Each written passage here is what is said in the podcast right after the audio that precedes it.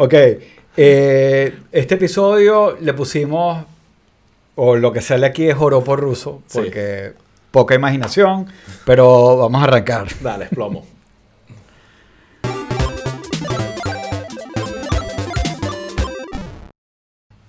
Mira, otra arepa divina es la de Ajá. Diablito.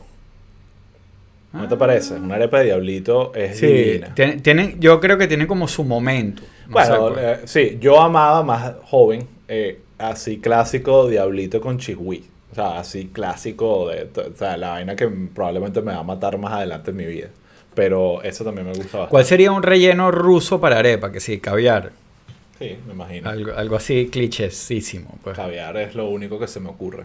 Eh, No, Sí. de resto no se me ocurre más. Sí, no sé, no soy experto en gastronomía Sí. rusa. Aquí están ya hablando en ruso. Sí, Sí. Miren, eh, bueno, eh, yo voy a ir haciendo un poquito de housekeeping mientras la gente se monta. Eh, o sea, ya arrancamos oficialmente, pero arranca tu housekeeping. el clásico housekeeping. de recordarles que por favor suscríbanse por donde nos oigan en YouTube.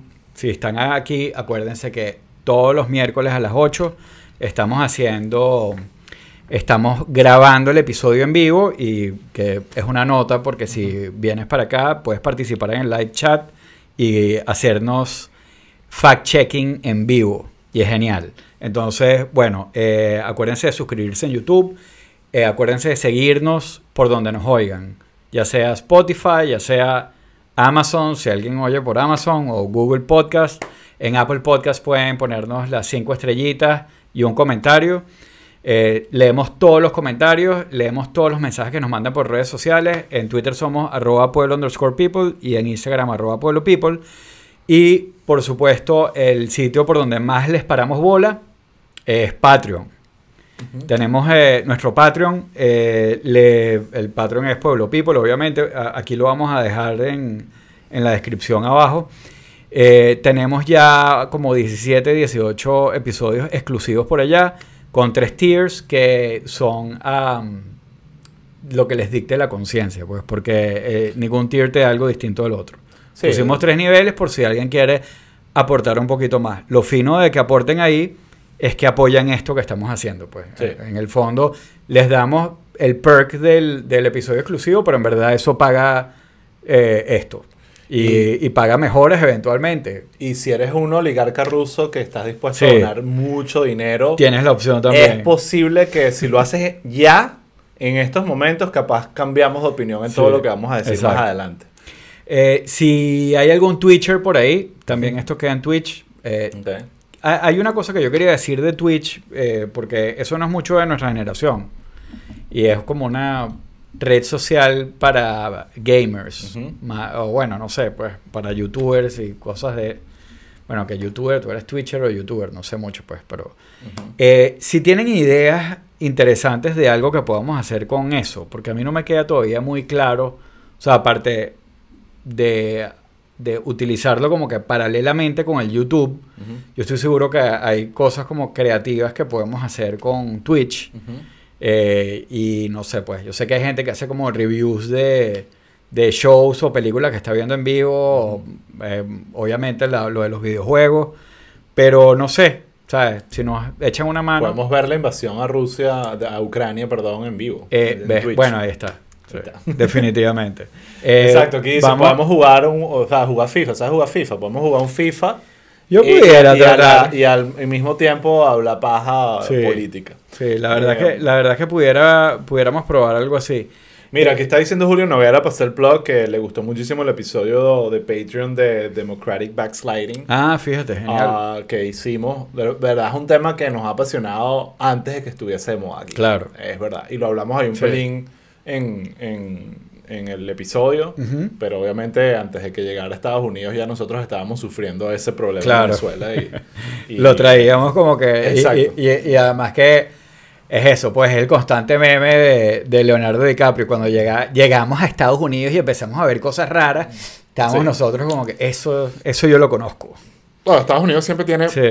la manera más capitalista de hacer las cosas como Fox News realmente no es, no, es del Estado, es una compañía privada que decidió Sí, bueno, claro. comportarse como una compañía. Bueno, pero eso, eso es muy gringo, pues, Sí. que, que las instituciones se arman Sí. desde el pueblo. Exactamente.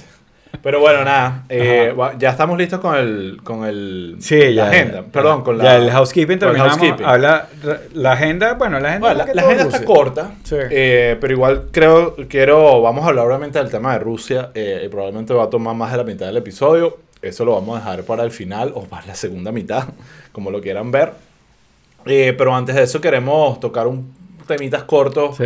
Hay un tema que pasó hace un par de semanas, pero creo que vale la pena retomar y conversar, que es el tema de, de Santis y la política en, en, en Florida, en los colegios, de no poder eh, decir la palabra gay. Y, y- y- y ahí hay un, toda una controversia al respecto, me parece importante. O sea, Después tenemos Don't una- Say Gay. Don't Say Gay uh, campaign.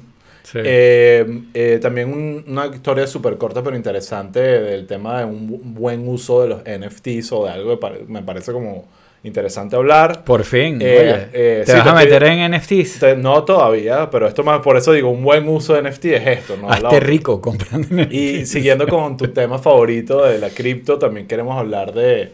Quiero que me cuentes todo el dinero que has perdido con el Miami Coin y el desastre que eso ha sido y co- que ha pasado con, Bueno, con el Mayor Francis Suárez y su, y su, Bueno, su no, push no. por el Miami Coin. Sí, ¿Cuánto dinero has perdido? Eh. Ahí cero, porque también eso es algo que, bueno, después vamos a hablar porque... Pero, eh, esos son temitas cortos, pero hay uno que quiero arrancar a hablar, que ¿sabes, ¿sabes cuál es mi hobby favorito? ¿no? Uno de... No, bueno, ojo. O sea, el tema principal de la noche y los que están aquí pendientes, obviamente es Rusia. Bueno, pero lo dije hace 30 segundos. Ah, ¿lo dijiste? Vamos a hablar al final del episodio. Ah, coño. Sí, sí. No importa. está- Perdón, no te a- estoy- Aquí sí no tenemos gente que le está prestando bola. atención Sí. al, al episodio. Estaba leyendo algo aquí. Pero nada, eh, eh, antes, obviamente vamos a hablar de Rusia al final. Pero ah, quiero arrancar con mi tema favorito, que es Putin. Eh, perdón, Trump. Ok. casi lo mismo. Eh, y no sé si te enteraste, quería hacerte la pregunta si ya te bajaste la aplicación del momento y la red social del momento, Truth Ah. Social. En verdad no le, no le había parado mucho eh, y no, la tienes ahí, me lo, me lo puedes enseñar. Aquí está, para ver. Ah, La tenía ¿A- abierta. ¿Alguien ha a- ¿Alguien ha jurungado esa No, la cerré, la cerré, ahorita la Ah. busco. Bueno, eh, yo de verdad no le he parado mucho porque lo de Rusia me tenía un poquito eh, absorbido. Ujú.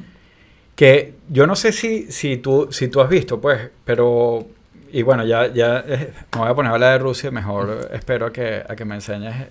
A ver. Estoy tratando de ver el tweet que publicó Ajá. Trump, pero no lo consigo. Dame un segundo. Ah, de- el tweet que publicó enseñando su red el tweet, social. no, perdón, el truth que publicó, porque esa es una cuestión que quiero conversar. Hay Ah. toda una terminología que básicamente lo que está haciendo es masacrar el, el, el término. No lo consigo ahorita, Raúl. lo Masacrar, ¿qué El- término? la, término, palabra, la palabra verdad. verdad. Porque ahora él se está apoderando de esa, bueno, no él, ni- eh, pero en sí, de la palabra verdad. Y es inter déjame contar todo el tema, Ok. lo que no lo saben. O sea, eh, Trump tenía desde hace rato prometiendo que iba a lanzar una red social. Nos hemos burlado de él porque hace, hace unos meses lanzó casi un blog post, eh, un blog post y eso era supuestamente una red social, fracasó, lo sacaron, Sí, obviamente. Y finalmente, lanzado esta semana, Trump y el grupo detrás de él, Truth Social, que es la, esta nueva red social que viene a competir con otras redes sociales y, y- y en este caso... Ya va, ya va, ya perdón que te Ah. interrumpa. Aquí está. Ajá, esa es el tweet. El, perdón, el Truth. Esto es, esto es, o sea, es Twitter. Es una copia barata. O sea, quien... O sea, vamos a decir... Obviamente que yo lo estoy viendo con Osvaldo, Twitter estamos hablando es aquí, pero por favor métanse a ver, yo puse eh, Truth Trump Screenshot y vean la broma, pero, pero el, el, el layout es Twitter, Es una copia de Twitter. claro. O sea, el brief fue, me sacaron de Twitter, Sí, hagamos una exacto. copia de Twitter.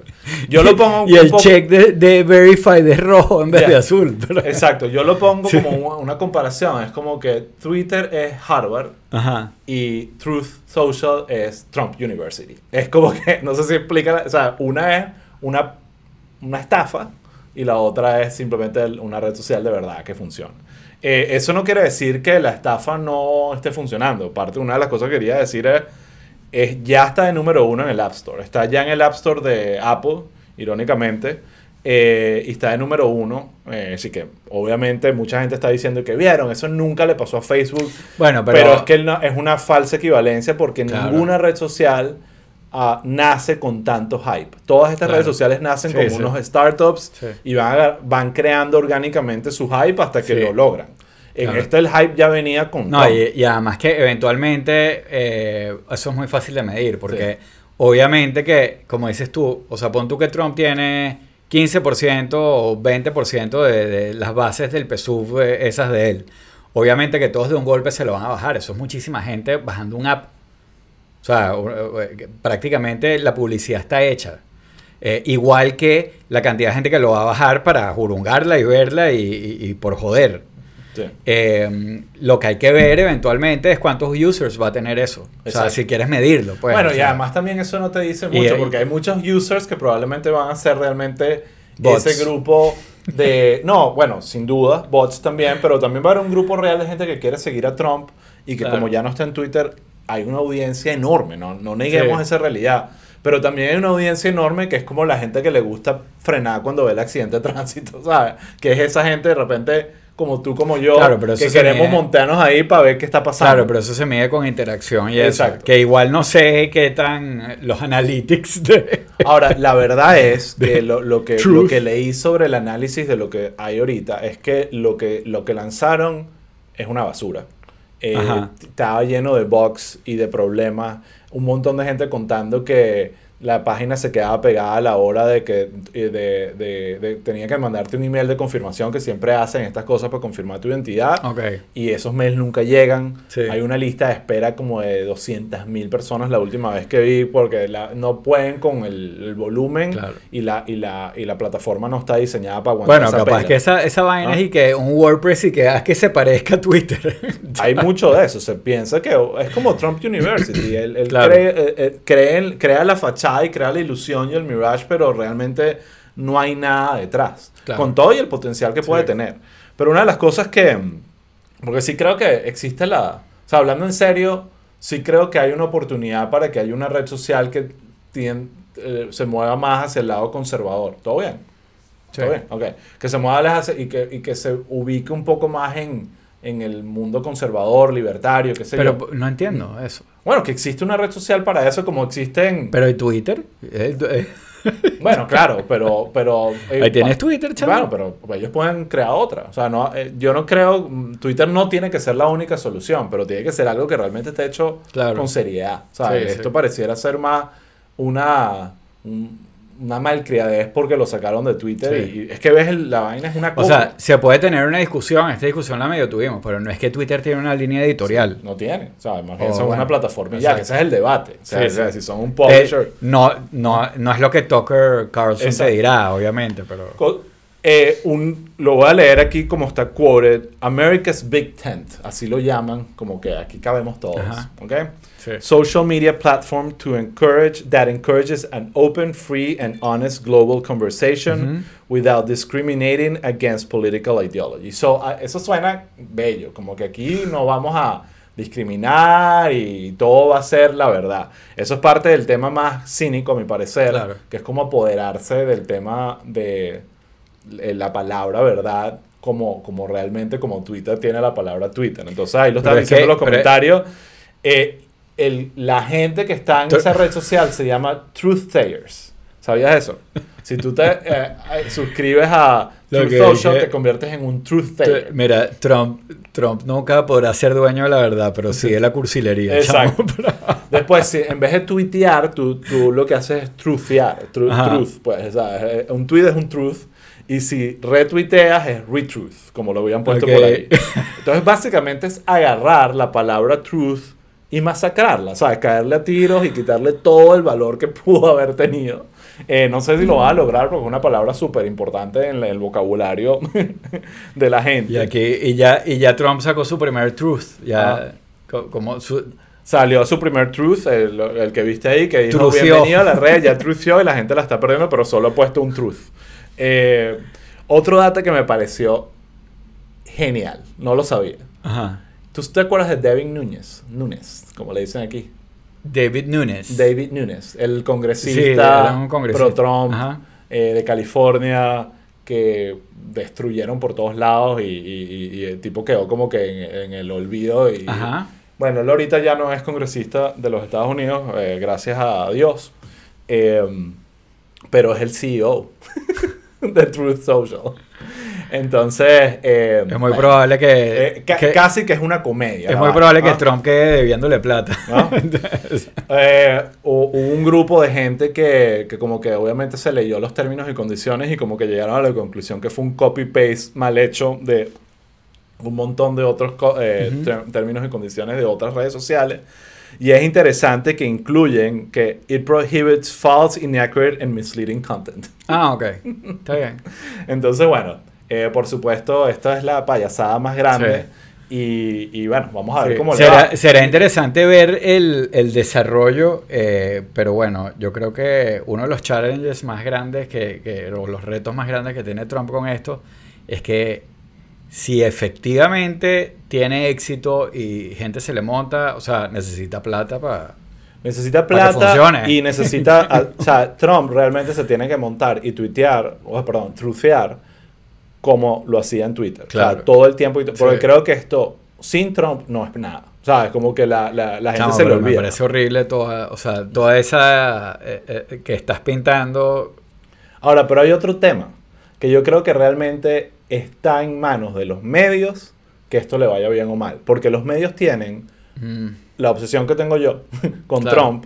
Y, y, y si lo agarran mal, lo que van a estar todo el tiempo que Trump diga una vaina diciendo esto fue lo que dijo en Truth Social. Claro, lo esto que- fue lo que dijo, lo lo que, que- es una promoción constante No, pero a la lo que va a pasar, lo que va a pasar es lo que pasó con TikTok en algún momento. Sobre todo cuando estaba que si... eh, eh, una de las formas como se hace TikTok eh, o como la aceleración de la popularidad de TikTok es que la gente empezó a postear TikToks en, en las otras redes. Exacto. O sea, en Facebook, en Instagram, en Twitter. Y, y eso es lo que puede pasar aquí. Cuando tú dices los otros medios, más allá de que la gente cura lo que está diciendo Trump por ahí, van a hacer los screenshots de Truth. Y de- que, que van a rodar por Twitter, que, que a lo mejor le van a dar una nueva vida a Trump. No en Truth, Sí. sino en Twitter. Y es- estoy de acuerdo. Y, y va a ser una. Es como que una especie de. de tentación para los medios y para los comediantes también. Claro. De que van a estar, mira lo que dijo. Ajá, dijo esto pa, pa, pa, truth clan, y mira esta mentira. y Y, lo todo el tema aquí. de jugar con la Sí. ironía de que lo que va a estar es mintiendo, porque eso es lo que sabe Va a hacer hacer. que funcione. En truth, la gente no va a poder, incluyéndonos nosotros, probablemente la va a perder y le va, lo que van a estar haciendo de promoción Sí. a la red social. Y eso puede ser la única razón por la cual sobrevive. Sí, yo, yo ni siquiera sé si la red social vaya a sobrevivir por eso, pero definitivamente es una segunda vía para Trump en Twitter, Sí. o la posibilidad de. Pero bueno, interesante. Ahora, aquí Eh, está, vamos a leer los comentarios de la gente porque está interesante. Sí. Eh, aquí Julio Noguera le dice, yo le doy año y medio máximo a la red social. Eh, está interesante, no, no, no sé dónde sacó ese número, pero yo creo que, o, no sé, mi, mi intuición inicial es que o muere antes del año y medio o vive para siempre. O sea, no, creo que más bien año y medio es como que un, un tiempo raro porque... Año y medio es mucha plata. Es en- demasiado en, tiempo. En la, en la, Para en la que no inversión en funcione. tecnología que, que, que necesita para esta broma. Sí. Eh, pero bueno, o sea, ¿tú tienes algo más con esto? No, O- yo creo que solo quiero, Sí. le, le haremos No, seguimiento. está a buena la, la, la acotación. Eh, y bueno, veremos cómo, cómo fluye. Eh, sé que está ya en el App Store. A los interesados en el, en, el, en el App Store de Apple y en el Google Store todavía no lo han lanzado. Ujú. Eh, pero me imagino que lo lanzarán pronto. Y, y por ahí ya están rodando unas gráficas de, de otras redes sociales y sus picos y sus cuestiones. De gente comparándolo con que Truth Social es la red social más importante por el hype. Bueno, pero es la única que ha tenido un Claro. hype previo a su existencia. Sí, sí. Eh, eh, las demás ah, crecieron solitas y se, y se lo ganaron por su propia por sus propios méritos. Eh, ok, Ok, nada, pasemos a sí. los otros temitas cortos. Ajá. Uno rapidito es el tema de esta de este tema de, de, de Santis Sí. y el, el, digamos como que Florida queriendo poner esta no es una ley, ¿cómo se llamaría? Eh, el- Sí, una ley. o La ley de do not, do- don't say gay. Sí. Y en los colegios, ¿no? Exacto. Lo que, recuerda- el- lo, que, lo que busca es prohibir la conversación sobre orientación Sexual y sexual y género eh, en, los, en, la, en, la- en primaria. en primaria. Entonces, Oh, Ajá. Eh, eh, obviamente ya lo, me imagino que la oposición a DeSantis eh, lo, lo frame como el Don't Say Gay Law, ¿sabes? Que me recuerda mucho al Don't Ask, Don't Tell policy de los 90 de Clinton, lo cual te habla un poco de cómo ha evolucionado el país, donde ya el tema de la homofobia solo está de un lado y no de los dos lados, o por lo menos de una manera clara, ¿verdad? Don't Bueno. Ask, Don't Tell era, era algo que ahorita podría Sí. decir DeSantis, pero no te imaginarías a un demócrata, menos un presidente, Claro. proponiendo algo así.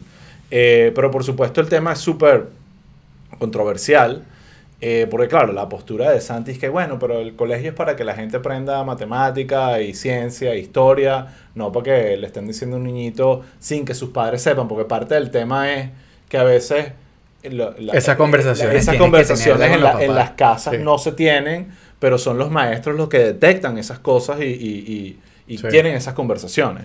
Entonces, un- uno, uno un- al- vi vi a alguien que publicó muy interesante que era como que la, la postura de un eh, de una persona gay viendo cómo el, el, todas las referencias heterosexuales que hay en- a, la, a la hora de crecer. Claro. En la televisión, en las conversaciones, la papá y la mamá, lo, lo- lo normal, pues no es algo, algo que está mal. Y esa persona dijo, nada de eso me influyó a mí para yo ser heterosexual, Claro, ¿entiendes? sí. Es como que, y eso es lo mismo que, que está pasando, es como Sí. que hay que tener esta conversación porque es hay que tener mucho cuidado y mucha gente, que esa es parte de la cuestión, lo va a hacer mal. Mucha gente lo va a hacer mal y lo va a abor- a abordar de una manera eh, equivocada, pero definitivamente prohibir el tema está generando un rechazo mm, altísimo, por, sobre todo la comunidad LGBTQ eh, letras. Eh, no te ofendas, o sea, lo que pasa es que... Ay, Raúl, por Ya Dios. vas a decir The Alphabet People. Ya. No. Ajá. No, no, no. Sí, sí. Pero eso no, eso, ese es Dave Chappelle. Ese no soy yo. Exacto. Eh, Ajá. y salió diciendo Sí. que eh, cuentos interesantísimos de cómo fueron profesores los que realmente le salvaron la vida o le salvaron o lo ayudaron a entender su identidad. Y dicen que me, están, me van a quitar esto que no pude tener en mi casa por cierto, una que otra razón. Claro. Entonces, es un tema Sí. interesante porque habla demasiado de que eh, este DeSantis está montadísimo en el anti-woke movement. Claro. Y, y- y- Claro, y porque, está porque, porque hay, o sea, hay una respuesta del otro lado también a esto, que es, es como la búsqueda de, de, de evitar eh, la conversación binaria en, en este tipo de, de ambientes también.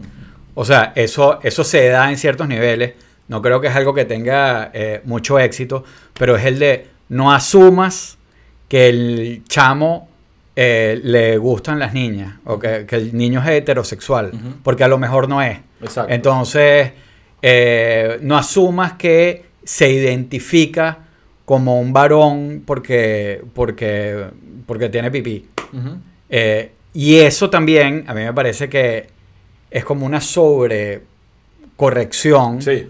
de, de esto que me parece que, que, que, como dices tú, en verdad, me parece dañino, me parece una locura. De hecho, o sea, si, si te pones a hablar, a mí, a mí se me ha pasado incluso con amigos y familia tener... Es que cómo te puedes sentir tú como gay, no importa la edad que tengas, que hay una ley donde no se puede hablar de, de- de- de tu identidad. No, pero es que... Eh, eh, eh, eh, cabría también decir don't say straight.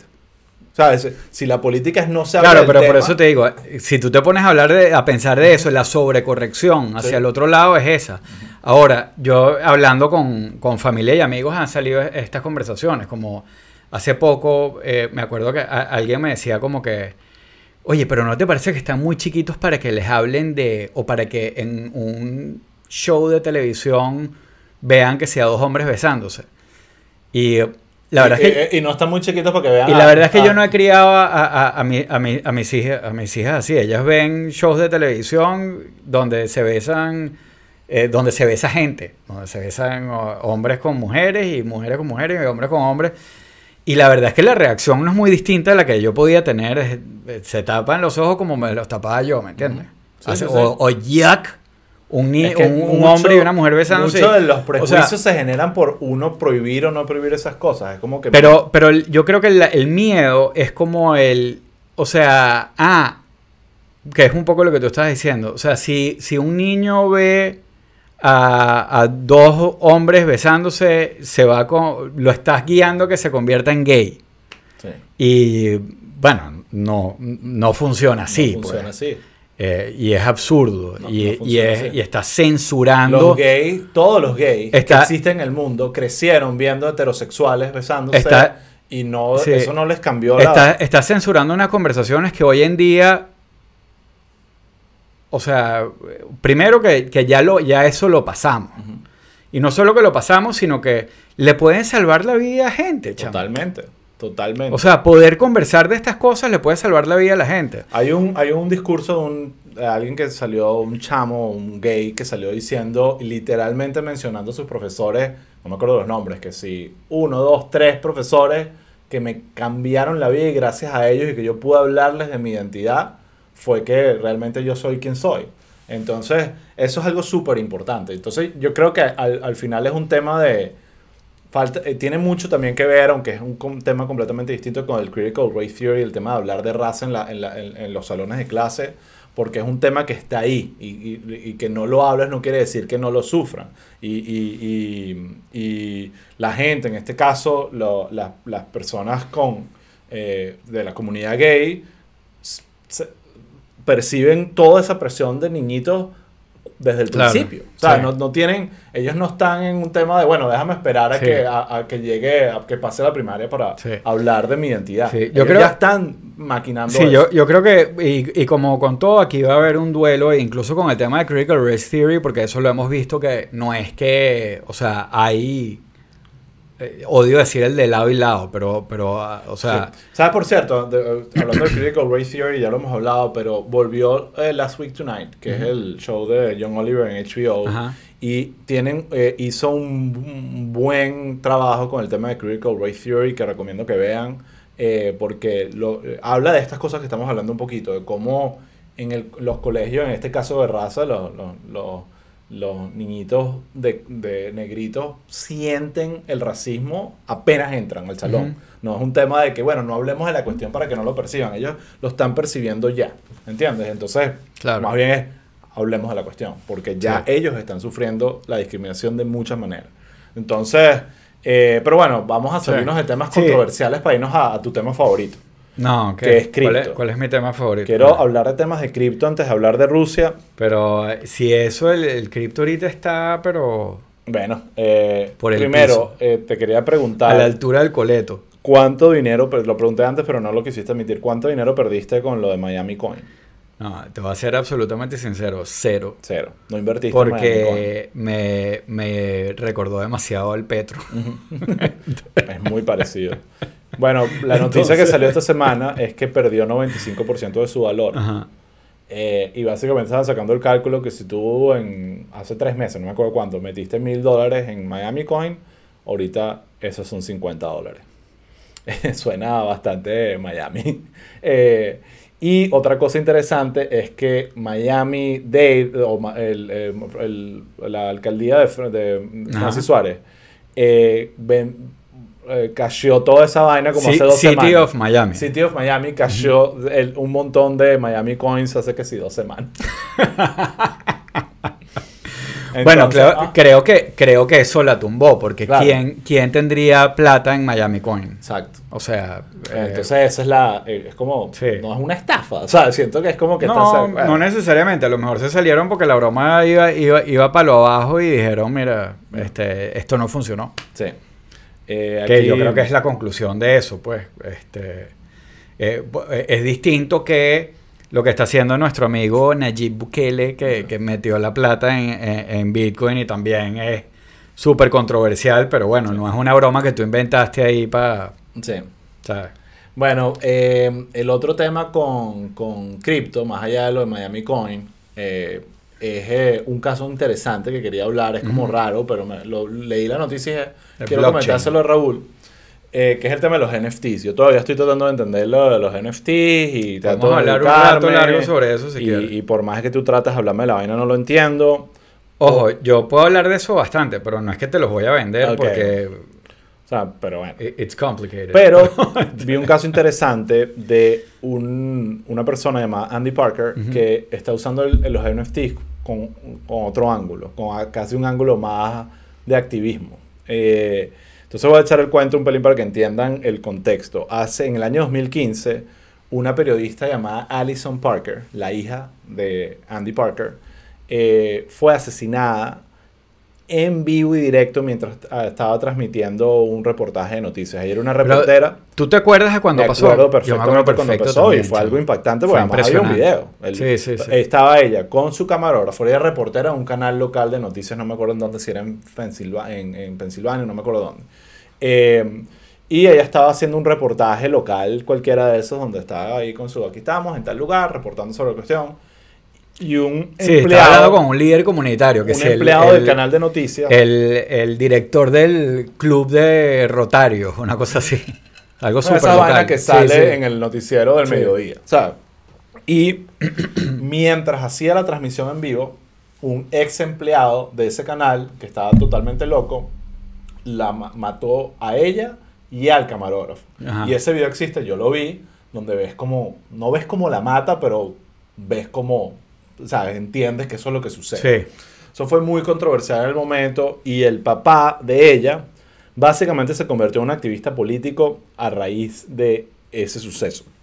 Eh, tanto que creo que se está lanzando al Congreso o al Senado o algo así, tengo entendido que está como que metido en el tema político serio. Y parte de su misión ha sido tratar, el, parte del problema es que ese video se viralizó obviamente y está por todo internet, en Facebook, eh, Twitter, etcétera, etcétera. Y él ha estado peleando con estas compañías para que saquen el video de, la, de, de- de internet, básicamente. Él no quiere que se vea un video donde matan a su hija y que la gente lo esté compartiendo y toda la cuestión. Por supuesto, eso ha sido un, no lo ha logrado, ha sido como un fracaso para él y ha sido, a- a- por más Sí. que ha intentado. Entonces, en su una medida desesperada, él admite que es una medida desesperada, decidió esta semana, o la semana pasada, convertir ese video en NFT, en un non-fungible token, right? Ese es el término, right? Eh, y la razón es por qué está haciendo esto. Entonces, que la, la idea de un NFT es tener literal propiedad intelectual y no intelectual, propiedad, copyright de la, del, del, en este caso el archivo digital y que sea tu propiedad y tú puedas hacer con eso lo que te dé la gana, incluyendo no tenerlo en internet. Entonces, él lo que está, obviamente esto no necesariamente es un tiro al piso ni una bala de plata, pero él lo que está tratando de hacer es tener la propiedad, ya me imagino, no, no tengo muy entendido cómo hizo, pero me imagino que el canal de noticias que era el dueño del video, le habrá dado el video a él, él es propietario del video y ahora él puede ir contra estos medios Él- como Twitter y Facebook y decirle, este video es mío y que tú lo estés poniendo está infringiendo, Eh, bla, bla, bla. Sí, bueno, la, yo, yo estuve revisando un poquito ahí cu- cuando me lo comentaste, me pareció súper interesante como el, el concepto, ¿no? Pero el hecho que tú hagas un NFT, un video, una foto, eh, no hace que necesariamente tú tengas el copyright de la, de la foto, que es lo que estábamos hablando, pues. O sea, porque tú lo que generas es como una copia certificada de esa imagen que tú estás, eh, es como una forma de decir, esta, esto es único, ¿no? Eh, lo que yo estuve jurungando cuando me comentaste el caso, porque yo lo primero que pensé es, bueno, ajá, él no tiene el copyright. El video es de la, del canal de- donde trabajaba la hija. Entonces, obviamente, él tiene acceso a... Y a- empatía, ¿sabes? Como que... Sí, eh, y hay toda una cuestión. Él, él ha estado en esta cruzada por tratar de tumbar el video. Y lo que él quiere hacer es cazar el NFT que él creó. Que creo que a lo mejor va a tener que hacer un NFT nuevo para que que entre como dentro de la broma. Con los derechos. La compañía sí dijo que estaba dispuesta a como darle los derechos o hacerlo a él como un agente. eh, Sí, porque la misión de él no es hacer dinero. Sí, de, Es de- de los derechos que de la broma para ligarlo con el NFT. Como te digo, a lo mejor va a tener que hacer uno nuevo. El NFT, si, si tú puedes cazar con el smart contract, los derechos que le dé la estación de televisión con el NFT es algo que tú, es como una especie de certificado con el que tú puedes decir, ir y decir, esto es mío, eh, túmbalo. Eh, pero igual, igual yo creo que es una, independientemente de lo que sea, es una labor de hormiga porque tienes que ir a cazar en YouTube toda la broma y estarse, cada vez que lo, que lo suban, eh, acercarte y decir que lo tumben. Pero es más fácil decir que lo tumben si tienes Claro. la broma que la licencia. Sí, sí, porque de- te puedes meter, derechos estos la medios se pueden meter en mayores problemas porque es algo Claro, que no es, sí, no, sí. no es de ellos. Pues. Pero es interesante también, simbólicamente Es creo que ayuda, que bueno, ayuda a hacer Están las la, noticias y creo que por la, lo la menos... campaña. Está Eh, interesante. Pero bueno, nada, saltemos al tema del momento. Eh, Pete Davidson y Kanye West. Ah, por cierto, ¿sabes que Kanye se ¿Qué presentó opinas tú anoche? de, de, de Pete Davidson? Yo, a mí no, eso no, no soy muy fan. Yo Ah, creo lo he dicho, fan. yo lo he dicho aquí antes, creo. Yo todavía estoy esperando que Pete Davidson me dé risa la primera Sí. vez. Te lo juro. No, no, no entiendo el, el personaje para nada. O sea, de verdad es una cuestión de digo, ok, ya estoy viejo, ya esta es la generación.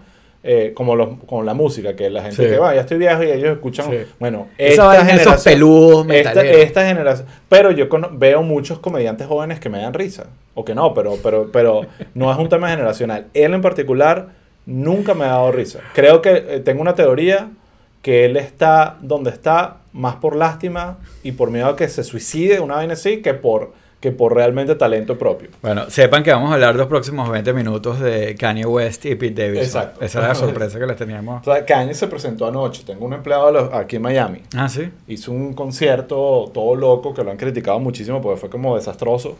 Eh, pero se presentó en el estadio de los Marlins, ¿sabes? Y fue como un show sorpresa, así de última hora. Y, y, y bueno, nada, estuvo bien demente. Eh, mucha pirotecnia, eh, tengo entendido. Pero no vamos a hablar de eso. No vamos a hablar de eso. Vamos a hablar de Rusia y por- posiblemente estamos como que, Sí. mientras estamos aquí hablando paja de Rusia, ahí literalmente están probablemente invadiendo Eh, eh, Ucrania. yo, yo ahorita que tú me estás viendo, eh, eh, lo que estoy buscando, sí, ya, es justamente eso. Pero bueno, va- o sea, aquí- lo más reciente. yo, ¿no? yo creo que vamos a, va- a- a hacer como unos disclaimers antes de empezar esta conversación. Primero, eh, o sea, hay miles de expertos sobre esto. Yo eh, esta semana en mi Twitter eh, decía que a Applebaum, a Applebaum nunca le habían copy-pasteado tanto, me da demasiada risa viendo gente en Twitter que literalmente, o sea, pone las bromas sin darle crédito a la gente, sino como que van, leen un artículo y dicen, wow, tú, y lo ponen Esta como... es mi opinión. Y, y empiezas a ver como todos estos expertos en Rusia eh, eh, eh, por todos Sí, lados. Entonces, de- de- sí. ya no soy experto o sea, en no vamos a, a- NFTs, ahora soy experto en Rusia. No vamos en, exacto, tal cual, tal cual. Sí, ya eso de los NFTs, ahora Ucrania. Eh, eh, pero y hay contenido muy bueno en todas partes sobre esto. Eh, yo justamente estaba eh, oyendo hoy el podcast de, de Tom Holland, del bueno, como digo yo, este The Rest is History, no sé si lo has oído, No. súper bueno. Tiene un episodio buenísimo sobre la relación de, de Ucrania y Rusia a, tra- a través de la historia, que respondiendo al argumento de Putin de, de decir que eh, eso de que, que eh, eso es un invento eh, que sí, de los bolcheviques, una cosa así, pues.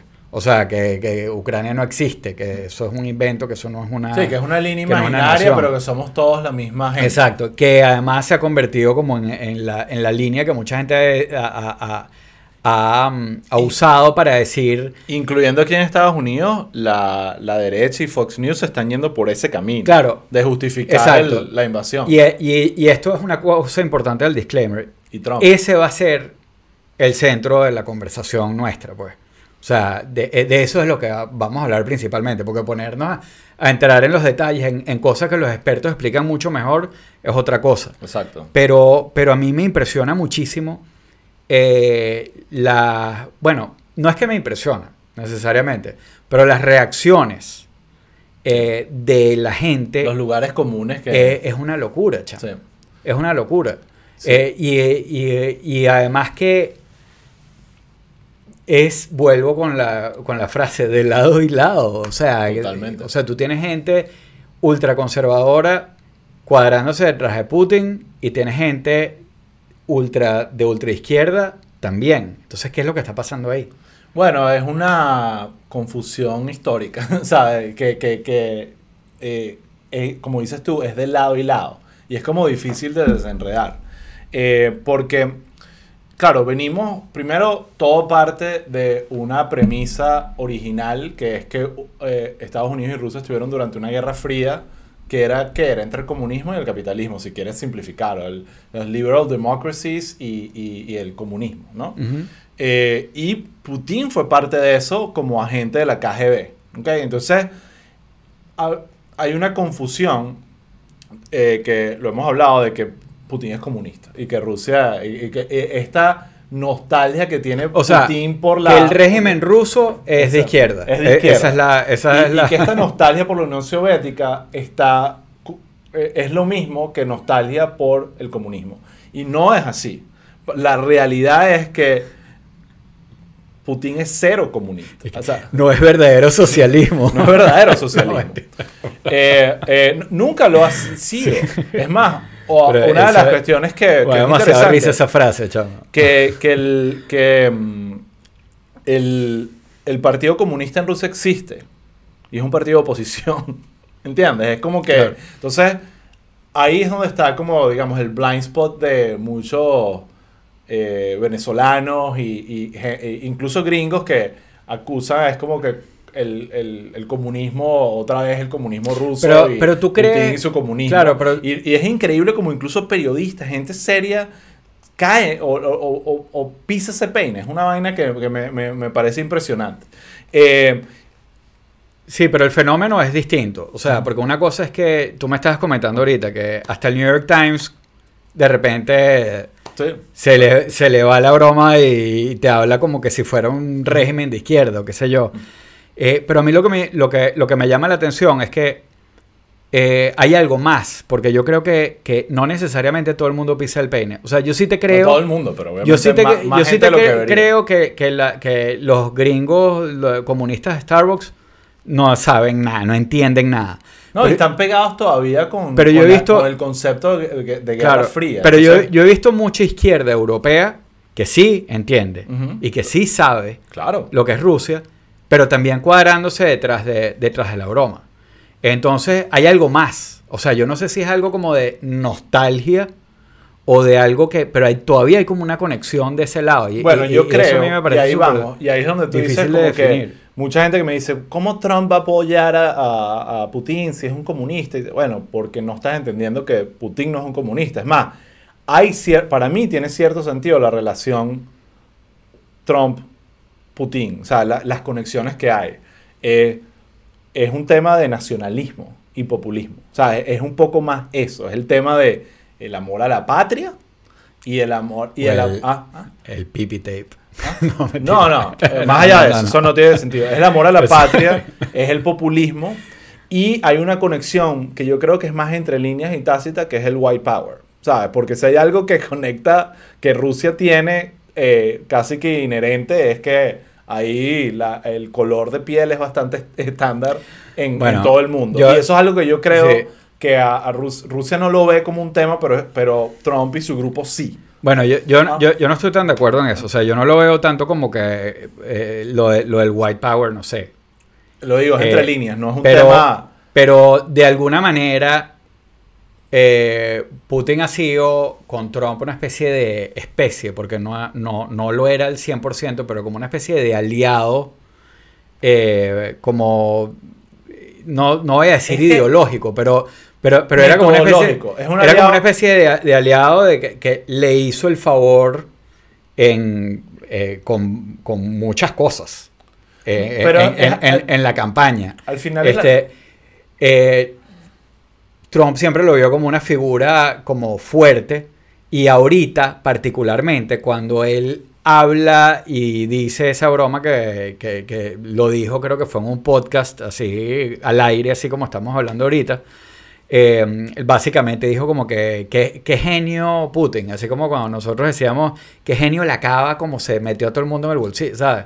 Eh, él lo está viendo, ay, qué genio, y, y lo está haciendo para, por- para dañar a Biden, o sea, diciendo como que, que mira cómo le está dando la vuelta a todos estos tipos, Sí. y mira cómo él está haciendo lo que... Pero por otro lado, en su misma verborrea que, que se lanza, también está diciendo como que, claro, él tiene que pacificar esa broma. Imagínate que se le, que se le descontrole. Entonces, bueno, pero ahí va el tema del ahí, nacionalismo. sí. Es más, Trump salió diciendo que admiraba la estrategia de Putin y que más bien él sentía que ese tema de los peacekeepers, que, que genio el concepto de peacekeepers, que eso es algo que ha hemos debido usar nosotros, o sea, Estados Unidos con la frontera sur, ¿sabes?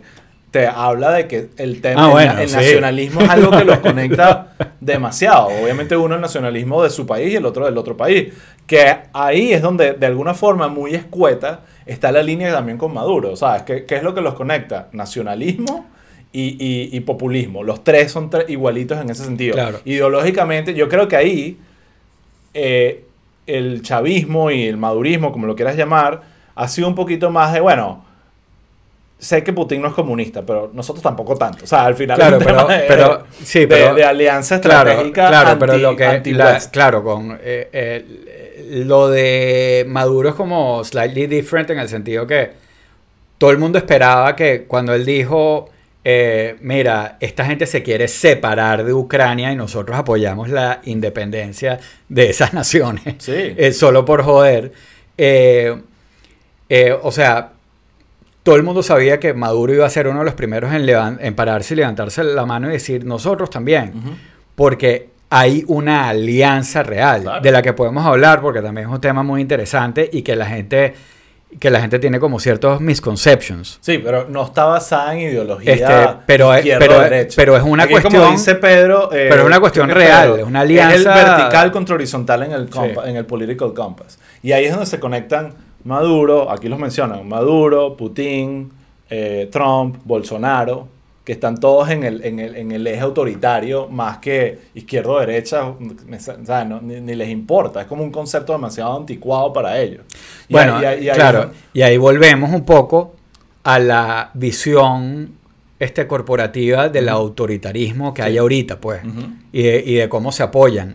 Eh, alianza entre, entre China y Rusia, que de hecho lo que está pasando ahorita, o sea, la, como la divergencia ahí un poquito de, de- de los chinos eh, llama la atención, a pesar de que un poco lo que ellos dijeron fue como que, mira, aquí todo el mundo está loqueando. No, yo creo que los chinos están Eh, simplemente diciendo, voy a dejar Rusia tranquila, no me voy a meter porque Sí. yo después me quiero extender en mi territorio también y, voy- y necesito que Rusia se quede callado cuando yo haga mi locura. No, claro, pero, pero igual han tomado como una distancia teniendo ellos como que esa misma, eh, una pretensión similar, Sí. ¿me entiendes? Entonces, pero cada quien tiene sus razones Aquí, para, para aquí yo noté un poquito como que qué es lo que los une, ¿no? Eh, eh, a un personaje como Trump o, o- o Maduro o como, o, como, o como Putin, en este caso.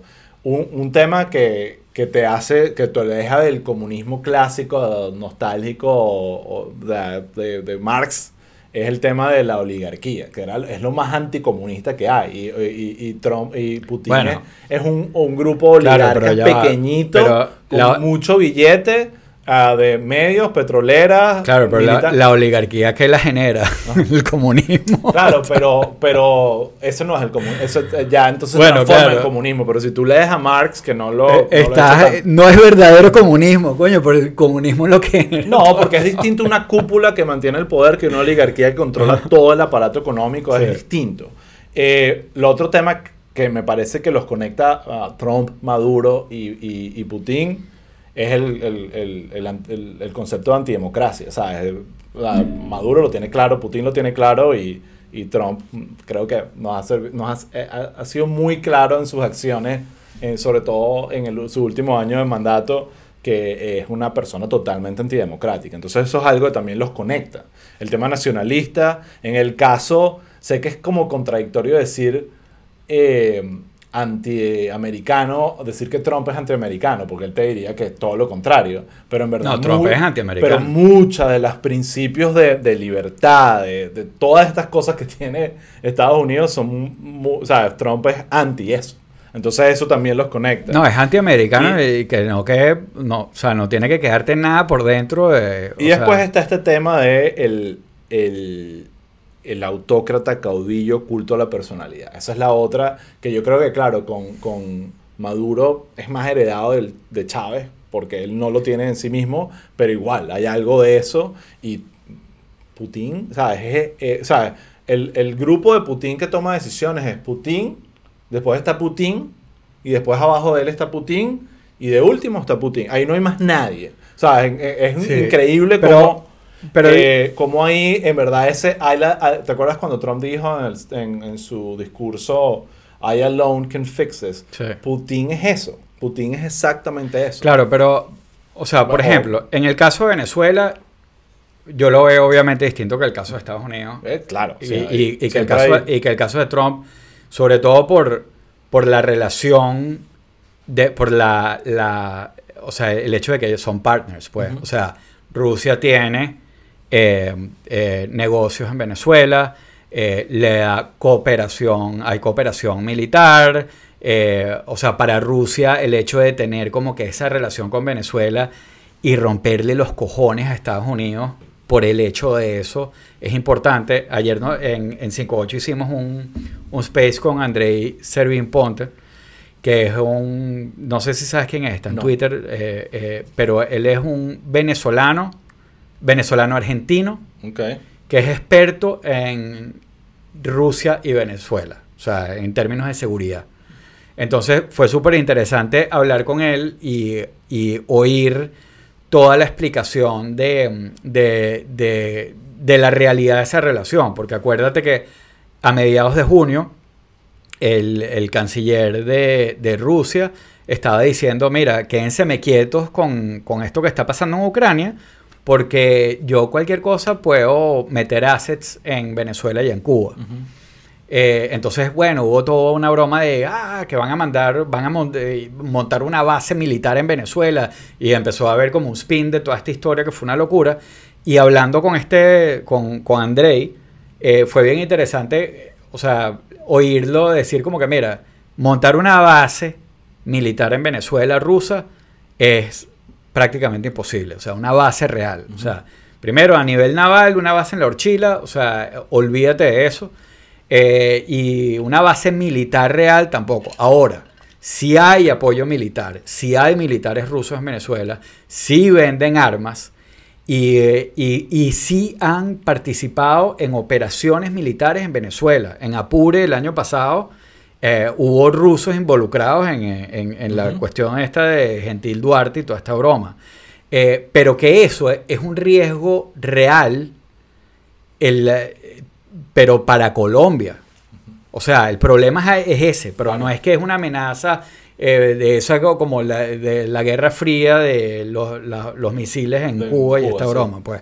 Este, y que la, y, y que la y hay una relación ahí más eh, económica, pero todo en verdad es más Putin tocándole los cojones a los gringos, porque incluso en la parte económica, Claro. la parte de energía, que es así, Eso lo explica. Ya no es está tanto- obsesionado ya, con, pero- el- con Estados Pero la Unidos. parte de energía, que ya no tiene tanto que ver con, eh, con lo que nos comentaba Andrés, sino cosas que, que nosotros mismos hemos visto y hemos estudiado, eh, que todo el tiempo te dicen, no, que los rusos están en todos lados y tal. Hoy en día, eh, o sea, los rusos se medio, o sea, todavía están metidos en la parte de energía, pero no son los socios principales de Venezuela. Ellos se medio retiraron un momento dado, como muchos socios, eh, como los chinos y como otros, se han dado golpes con lidiando con el desastre que hicieron estos tipos con PDVSA, pero ellos están ahí, siguen eh, eh, siendo como aliados estratégicos de negocios, pero en verdad hoy en día los principales ali- aliados de Venezuela en el tema energético son China e Irán. Sí, Eh, pero el hecho de estar ahí le rompe los cojones a los gringos. totalmente. Eso es, ahí hay una relación de, de- de- hay una relación de, de- de al- de aliados, de partners. Con Trump es otra cosa, pero Trump evidentemente ahorita lo está usando para decir eh, eh, y, y, y entra en toda esta contradicción de, él dice, si yo estuviera ahí, no estuviéramos en este punto. La forma como él manejaba esto y que él decía que había que manejarlo era hacerse pana de, de, Kim Jong-un y de Putin y de todos estos tipos y que nosotros nos entendemos. Como Yo lo veo distinto. La parte, la parte de pacífica que, que, que él lo decía. Eh, y él dice, si yo estuviera ahí, esto no estuviera pasando.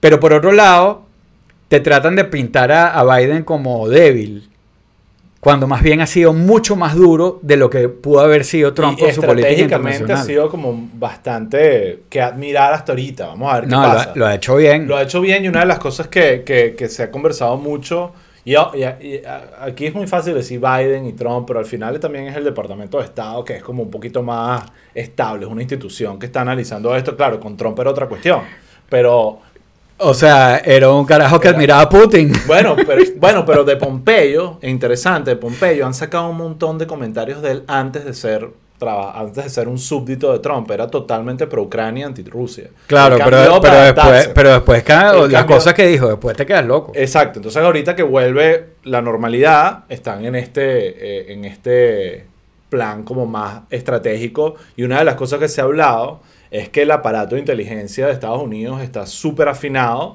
y tiene tienen casi que tienen el teléfono de, Putin y tienen todo y, lo, y la estrategia ha sido... Los rusos, olvídate que los tienen a todos intervenidos. Claro, pero, pero el poder el poder decir de una vez va a ser esto, ya lo va a hacer. Y, eh, eh, y he leído bastante cómo eso ha descuadrado muchísimo a Putin. Putin no esperaba que le estuviesen cantando todas las movidas como se las están cantando. Y eso sí un tema complicado para él porque, bueno, hace un tiempo posteó la semana, el meme de, de, John Travolta y pareciera que ahorita va a tener que borrar ese tweet o con lo que sea que hayan hecho porque... Dale esa bola. Eh, bola, exacto. Entonces, eh, perdí la idea de lo que iba a decir. O sea, se me fue. Mira, o sea, pero independientemente estamos hablando de los grandes, ¿no? Estamos hablando de, de, bueno, los grandes, de Maduro, de, de Trump, de o sea, de los líderes. Ya me acordé. Estamos hablando de los líderes. Pero a mí, obviamente, también me llama mucho la atención. Y obviamente uno le puede decir, no, es que lo siguen. Pero que gente. Y bueno, estas son loqueras que uno ve en Twitter, ¿no? Pero que, que, gente como eh, conservadores, de estos ultraconservadores loquitos que han salido ahora. Eh, no, y, no, no Tucker, porque Tucker también es como un... Eh, exacto, está como por encima de la cuestión. Yo estoy hablando de gente, de usuarios normales de redes, que los tiene, o sea, eh, de, la admiración a Putin, ¿no? Este, y de, diciendo como que, mira, este es un huevo, o sea, está jodiendo a los Estados Unidos, pero un gringo lo admira.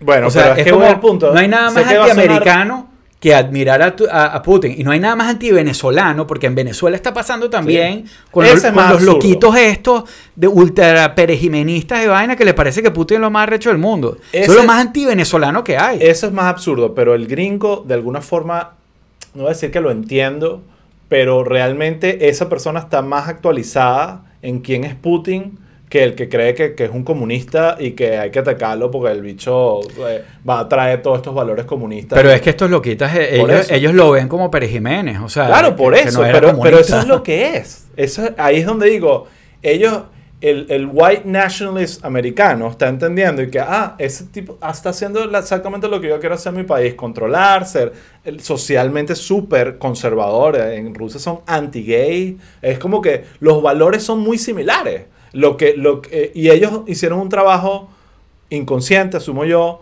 de actualizarse mejor en, en, quién es Putin que los que todavía están apuntando a la Unión Soviética, el comunismo y toda esta cuestión. Y es eso, la Unión, él sí tiene una nostalgia por la Unión. Es más, te lo digo de esta manera, y no lo sé, esto es yo especulando.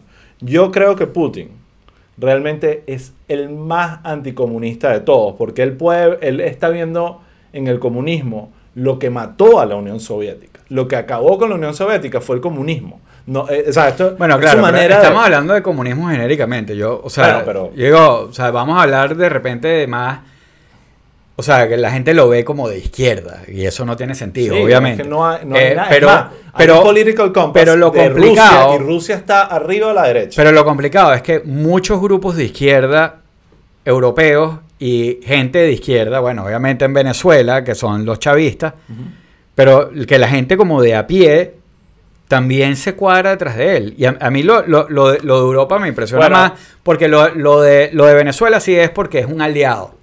y Eh, pero que en Europa, gente de izquierda, que si en España, esté como que no. Eh, o sea, este es un problema entre dos imperios, Sí. entre los gringos y los, y los americanos. O que o este es un problema étnico y cultural ruso y que no tiene más nada que ver. Que es parte de lo con, lo con lo que lo ha pintado. O sea, Putin ha hecho todo un, una, una especie de, de- de collage de, de cosas. Porque él dice que, por un lado, eso, que esa gente de allá es rusa realmente. eh, pero también ha dicho que, que, que ellos están permitiendo que la, o sea, que, el- que la OTAN eh, avance y, eh, y, eh, y él tiene que proteger esta cuestión y toda esta broma. O sea, es como un pastel de cosas cuando en- en el fondo es como una cuestión como, no sé, como de, de, de- de conquistador, Sí. ¿sabes? Es como una visión No. como zarista de la cuestión. Bueno, pues. sí, y de, y de caudillo, pues. Pero yo creo que mucha gente conecta con Putin porque son ignorantes y no ha actualizado el sistema, lo cual no quiero ser polémico, pero cuando eres comunista usualmente eh, estás muy acompañado de la ignorancia.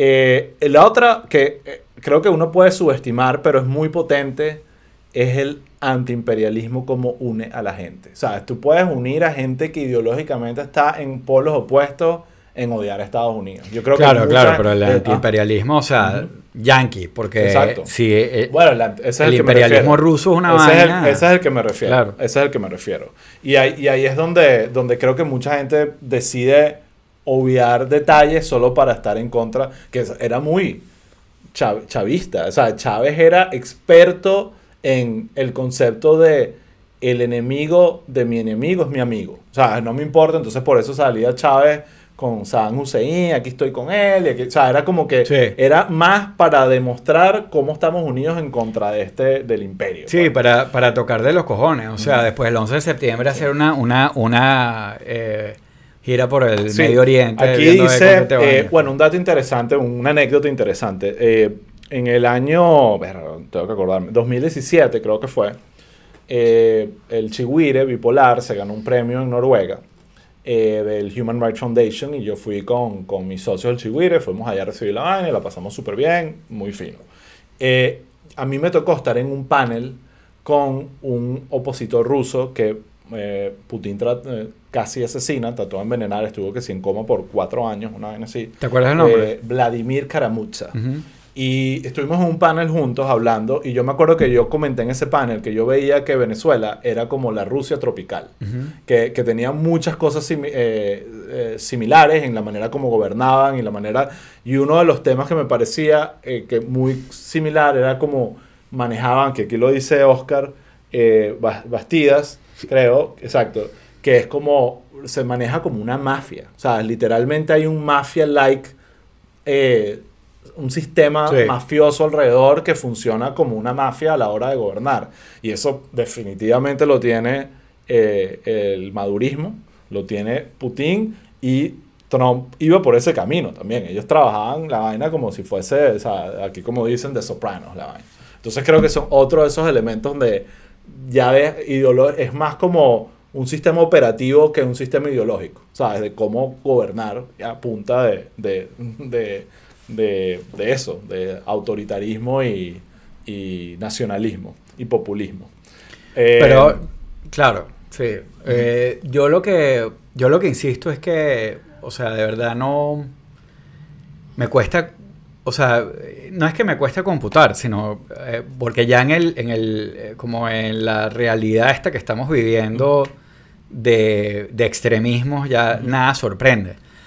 Pero, pero ver gente como que, que supuestamente es como súper proamericana diciendo que admira No. a Putin. No estoy hablando de Trump, porque Trump tiene sus razones.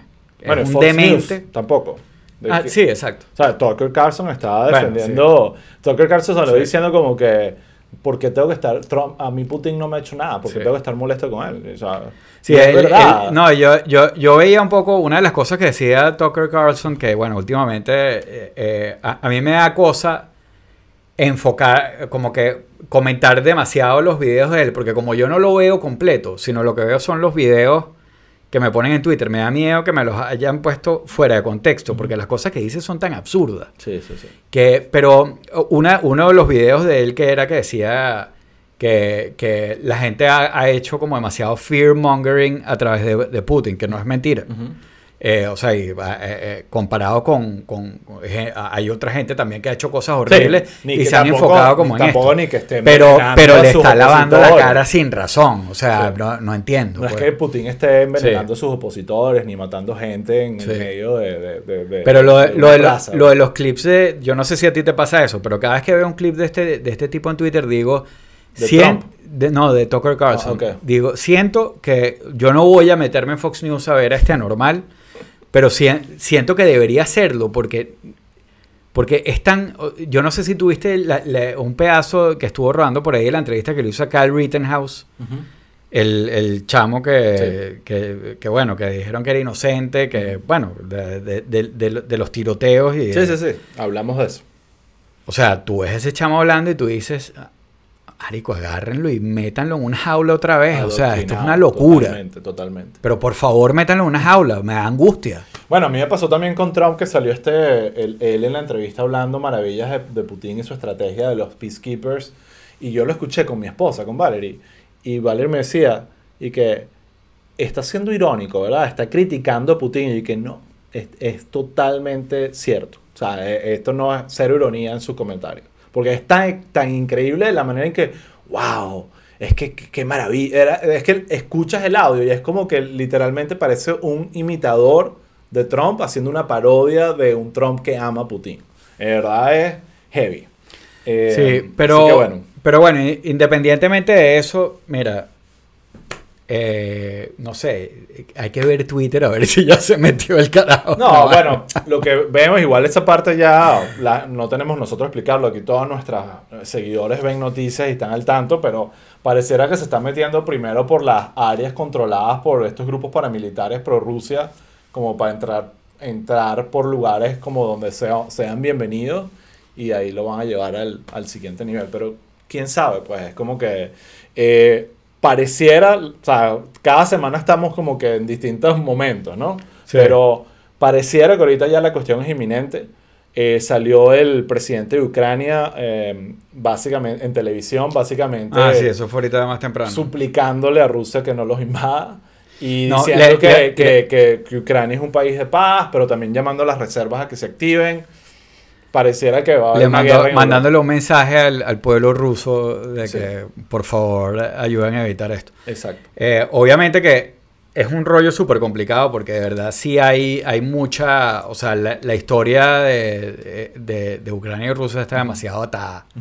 Eh, y sí hay eh, identidad, no solo histórica, étnica, y, y tienen toda una historia, pero, pero, o sea, si este tipo avanza, eh, el, el bloodshed va a ser una locura, pana. Sí. O sea, Yo lo que, o sea, y no quiero extender mucho, pero eh, está todo este tema de las sanciones, que parece como que la nueva manera de Estados Unidos de combatir régimen Ah, sí. y hacer guerra. Y obviamente uno como venezolano está frustrado de la vaina y no lo entiende y lo hemos debatido. Pareciera hasta ahorita que las sanciones que han hecho no lo van a desviar. De que, ok, déjame pensarlo bien y... Bueno, pero eh, sí, ha habido, sí ha habido como una respuesta, digamos, relativamente rápida y han logrado, o sea, lograron montar a Alemania con, con el, el pipeline, eh, han montado a, a Singapur, a Japón y a, bueno, Taiwán obviamente que... Ujú. eh, Sí. Y la Unión Europea también es- está acelerando sanciones, o sea, hay todo, o sea, un movimiento que probablemente va a tener un golpe rápido, pero al final eso no hace nada, porque, y es lo que hemos hablado, o sea, eh, ellos tienen toda una, hay toda una estructura del, de- del autor- autoritarismo corporativo para evitar sanciones justamente, o sea, hay Sí. un mundo completo, o sea, hay una estructura completa de la cual el CEO es Putin. O sea. Sí, pero bueno. es, es- es porque por otro lado te has dado cuenta que ningún país, excepto Ucrania, obviamente, ha estado diciendo, bueno, si te metes ahí, vamos a la guerra, ¿sabes? Como que vamos a nosotros intervenir y no te atrevas porque intervenimos nosotros.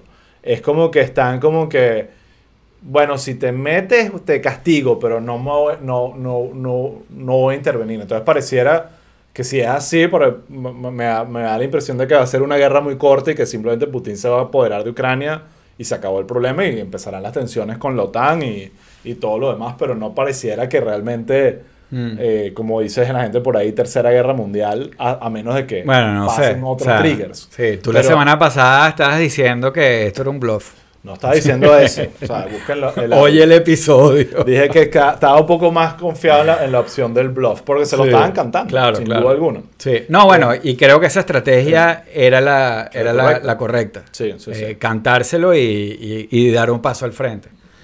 Pero bueno, no sé. Bueno, nada, yo creo Ya, que estamos aquí, hora y cuarto, estamos bien. Eh, ya la semana que viene seguiremos, ah, imagino que ya hablaremos de cuántos muertos hay y todo. no, vale. Ojalá que no. Ojalá que no. Pero eso es un tema interesante también, que me, para cerrar ya, lo podemos hablar más en el otro episodio, que hay, hay un tema como de el, el morbo de los medios. No sé si te has dado cuenta que es como que todos estos corresponsales de guerra están como que, ah, ya, ya bien, es como que casi, como que inconscientemente quieren que pase la vaina porque la- los ratings se van para arriba. No es un tema de, no, no lo veo como Bueno. una reunión donde... Ahí, ahí te voy a... Vamos con la guerra porque esto, o sea, te- siento que no es así de Claro, cínico, pero, pero- siento que hay como una, una, una ansiedad porque la vaina pase, ¿sabes? Que eso, ojo, eso empezó en los 90 cuando, Claro. cuando Bush pa- eh, padre decidió empezar a, a que el nuevo orden mundial. Ahorita debería haber un, eh, un no, nuevo pero es orden verdad, mundial. el, el tema de cuando, cuando se decide poner a medios de Un comunicación nuevo, nuevo orden mundial. embedded en la guerra, en la primera invasión a Irak, ah, exacto, de, de- a Irak, eso cambió completamente cómo es el tema de la cobertura mediática Sí. de guerras y, y se convirtió casi como un Ahora, reality show. ¿sabes? Te voy a hacer una pregunta ahora eh, que, bueno, eh, lo voy a mezclar un poquito con, con cosas de venezolano, ¿no? Eh, que es como en Venezuela que, o sea, si tú estás hiperconectado, o sea, en redes o en las noticias, estás hiper pegado, estás como hiper informado, es la palabra. Eh, mm, tú llegas a Venezuela y, y, ¿sabes? Con toda la broma de, ah, la crisis, eh, eh, llegas y la gente no está en eso, está en otra cosa. Tú no percibes un poco que aquí en Estados Unidos está pasando lo mismo con lo que está pasando en Ucrania, que, o sea, si tú estás hiperinformado, hiperconectado, dices, wow, tercera guerra mundial, esto es gravísimo, es, eh", No, pero eh, a la gente aquí en Estados Unidos no le... sentido, que le, o sea, no le importa lejísimo, no le importa nada, les va a Sí. afectar nada, no van a caer bombas acá. Lo impresionante es que eso esté pasando en Ucrania. Eso está pasando en Ucrania donde hay gente que está que somos la misma gente, o sea, Putin, Zelensky, quien sea. Eso es Hay- interesante de hay ver una- también. Y, de eso de alguna forma, no voy a decir la palabra justifica, pero de alguna forma le da poder al argumento de Putin, es que somos la misma gente. ¿Entiendes? Sí. Esto no es esto no es una invasión a un país extraño. Esto no es Estados Unidos invadiendo Panamá. O sea, no sé. ¿Entiendes? Esto es. La, esto- como decía Bueno, lo que decía Trump de South Ucrania- Border. Exacto. Esto es Ucrania. En, Ve- en Venezuela sería el Estado Cogedes, como alguien aquí le estoy robando la- el comentario. Es como que así lo ve Putin. Si, está, si, si en Venezuela el Estado Cogedes es independiente y lo invades, tú dices, bueno, somos la misma gente. Entonces ahí es donde está el debate del argumento, porque no es una invasión a la antigua, que es que, bueno, vamos, Alemania, déjame invadir Francia, ¿sabes? Que hablamos un idioma completamente distinto y tenemos una cultura completamente eh, diferente. Sí, Eh, pero- Entonces, ahí hay un tema, yo creo, y se hablaba mucho, muchos de los periodistas que están en Ucrania dicen que la gente está como, como si nada, no le importa tanto la vaina, la gente está haciendo sus cosas. Mucho puede ser simplemente que ya están acostumbrados a vivir en esa tensión y están como, bueno, si pasa, pasa. Aquí- Pero muchos que, gente que realmente probablemente están como, como pasa, pues lo que hablamos antes, hay, ahorita se me olvidaron los, la- la- los nombres, pero hay dos áreas de Ucrania que son pro-Rusia y que están totalmente controladas por, por grupos paramilitares pro-Rusia. Eh, eso es porque, créeme que porque la población probablemente está... Ahí. esa es la cosa, la cosa de Putin justamente, Sí. es decir, que, que, que ellos se quieren independizar y que él Exacto. apoya la independencia. Exacto, totalmente. Bueno, hay gente que lo ve así totalmente. Bueno, ya, Raúl, se acabó Pueblo People por hoy. bueno, chicos, eh, sí, Estuvo- hicimos hora y 20, está bien. Sí, sí, estuvo bien, estuvo bien. Vamos a, a dejarlo hasta aquí. Bueno, queda interesante Gracias a saber, los que se quedaron veremos- hasta el final. Veremos una semana que pasó. Queremos sa- oír sus comentarios. eh, y ya, ya el- saben, nos pueden seguir en Twitter, Sí. Instagram, Sí. en True Social. Sí. Pásennos por Instagram sus comentarios y nada, hay que, vamos a seguir echándole un ojo a esto a ver qué pasa. bueno, nada, eso fue todo por Pero esta bueno, semana. Vale. Hasta la semana que viene, chicos. En verdad, gracias Chao. a todos por sus comentarios y por quedarse hasta el final. Bueno, Osvaldo. Vale. Hasta la próxima. Pues.